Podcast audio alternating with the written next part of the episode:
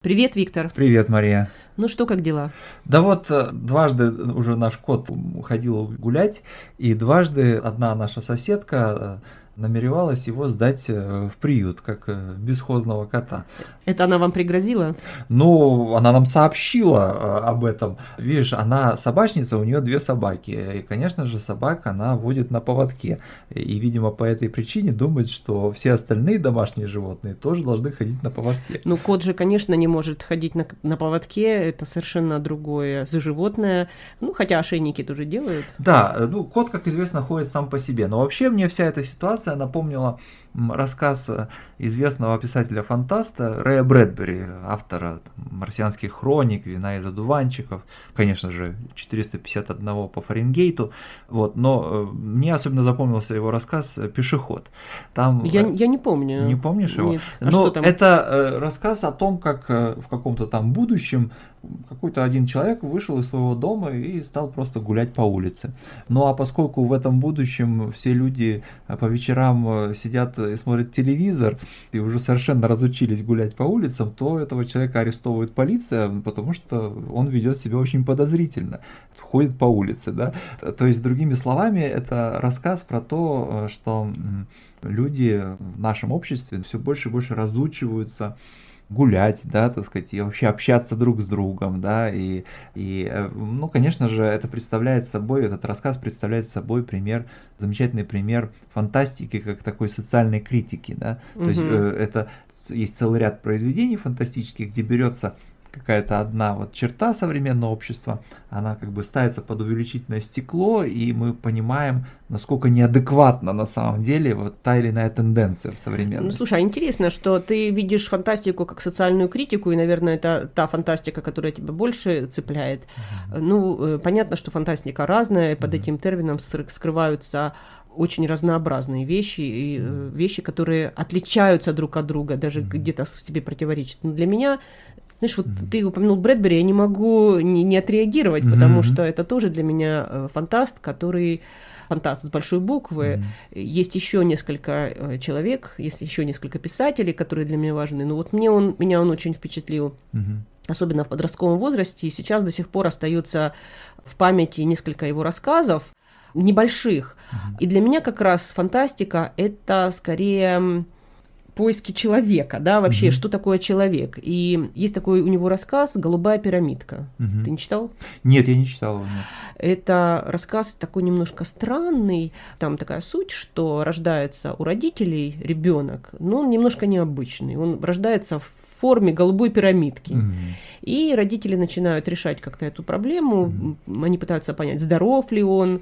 Интересно, что их интересует как бы здоровье, да, а угу. не столько вот... Они пытаются понять, это необычная форма, это какая-то ненормальность, угу. все ли с ним в порядке. Угу. И потом выясняется, что этот э, ребенок как-то родился в другом измерении, в другом мире. Угу. И там он э, выглядит как обычный ребенок. Угу.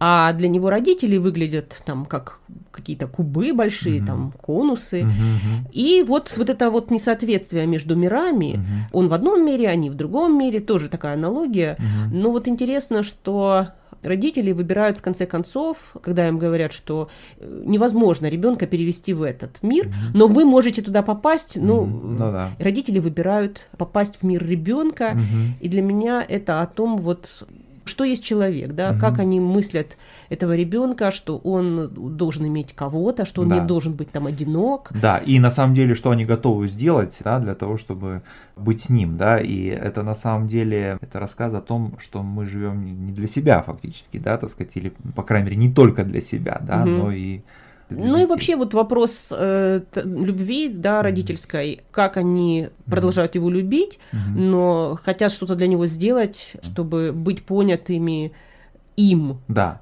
Ну, конечно, но вообще сама тема вот, э, фантастики как исследования того, что такое человек, конечно же, она очень обширная, эта тема, но мне приходит на ум, ну что, ну, наверное, если говорить о русскоязычной фантастике, то, наверное, Александр Беляев. Да, это тоже один из таких писателей, который, мне кажется, во многом поставил вопрос о том, что есть человек. И mm-hmm. вот есть его произведение, которое меня волнует, mm-hmm. это «Голова профессора Доуэля». Mm-hmm. Краткая идея там такая, что профессор умер, угу. другой его ученик сумел оживить голову этого профессора угу. и заставляет его работать на себя, да. то есть помогать. Ну, естественно, все свои работы, все свои исследования угу. выдают за свои. Угу. И вот там этическая проблема. Профессор, является ли он после смерти профессором, кому да. принадлежат вот эти идеи. Да. Если этот ученик тоже хирург, тоже профессор, если он его смог оживить, mm то кому принадлежат эти идеи? Жив ли человек, жив ли профессор, если жив его мозг, если mm жив его интеллект? И в этом смысле для меня философия mm тоже о человеке, да. скорее о том, что такое Но, человек. Э, мне кажется, что замечательное произведение «Голова профессора Доуля» является собой э, интересный пример исследования на тему трансгуманизма на самом деле. Сам термин, конечно, тогда еще не существовал, но фактически, да, это исследование вот выхода за вот как бы нормальное, так сказать, э, человеческое состояние, да. Обычное. И, обычное, да. А, и, э, опять же, совершенно права, это вопрос о том, можно ли говорить о человеке, вот если существует только его там, интеллект, да, mm-hmm. но не тело. Знаешь, ну вот в детстве меня фантастика не очень впечатляла, а вот сейчас я вижу, что в фантастике есть много идей из современного мира, из нашего реального мира, которые, в общем-то, помещены в какой-то необычный контекст. Контекст, самое главное, фантастический, это нарушение, выход за пределы реального мира, mm-hmm. и тогда идеи из нашего мира, да, вот mm-hmm. они вынутые и помещены какие-то необычные обстоятельства, из-за этого они видны. Да, но под микроскоп в каком-то смысле они помещены, да, и мы имеем возможность э, их исследовать, и это то, что, конечно же, роднит фантастику с философией, но а с другой стороны надо вспомнить о том, что слово фантастика происходит от воображения, от фан... фантазии, да, то есть, да, то есть игры воображения. Ну, в конце концов, это то, что отличает человека от животных и вообще от всего остального мира. Это фантазия и воображение. Замечательно. Пока. Пока. Вы слушали Learn Russian Conversation. Мы предлагаем вам прослушать этот эпизод еще раз, одновременно глядя в текст. Транскрипт этого и других эпизодов вы можете найти на нашем веб-сайте www.store.lrcpodcast.ca. Хорошего вам дня и до встречи!